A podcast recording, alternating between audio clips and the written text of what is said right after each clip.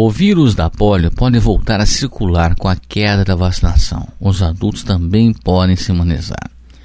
Mal-estar, febre, dor de garganta e na cabeça, vômitos, dores nas costas ou rigidez muscular, paralisia parcial ou total dos membros inferiores.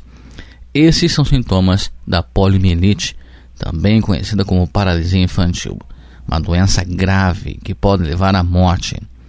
Sem o registro de casos no Brasil desde 1990, ela é causada pelo polivírus e a prevenção é feita com a vacinação das crianças com até 5 anos de idade. A crescente queda das taxas de imunização eleva o risco de novos casos importados de poliomielite, pois o vírus ainda circula em países como Afeganistão e Paquistão.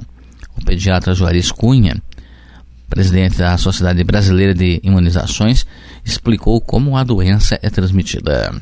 Uma doença causada por um vírus, que é um vírus altamente contagioso e ele pode infectar tanto adulto como criança, mas em especial as crianças, e a transmissão se dá com contato direto ou por secreção eliminada pela boca de quem esteja com a doença sintomática ou assintomática e também pelas fezes, porque os vírus da polio são eliminados pelas fezes. Então é outra forma também de transmissão. A poliomielite pode provocar rigidez nos músculos, perda de movimento nas pernas, dificuldade para engolir e para respirar.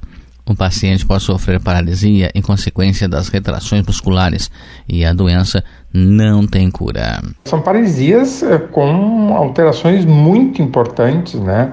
de retração muscular e com todas as consequências de dessas retrações musculares, né? Lá na década de 30, 40, levava à morte por paralisia inclusive dos músculos respiratórios. Então essa era a forma como as pessoas também morriam. E os que sobreviviam eram pessoas sequeladas em diversos grupos musculares, em especial os membros inferiores. Então, a gente conhece muito, né, uh, de foto, porque na verdade o que a gente tem são só casos do nosso passado, apesar de que em outros países a doença ainda acontece. A maioria das pessoas infectadas não apresenta sintomas, mas pode transmitir o vírus aos outros. O médico reforça que a vacinação é a única maneira de prevenir a poliomielite e evitar que a doença volte a circular no Brasil.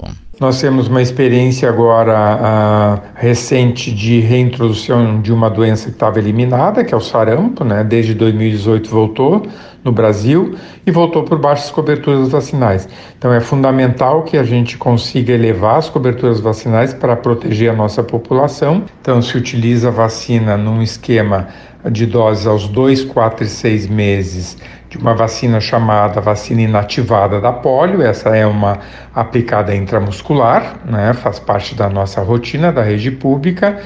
E tem doses de reforço que são aplicadas com um ano e três meses de idade e outra dose com quatro anos de idade. O Ministério da Saúde utiliza essas duas doses de reforço com a vacina oral da polio, que é uma vacina atenuada.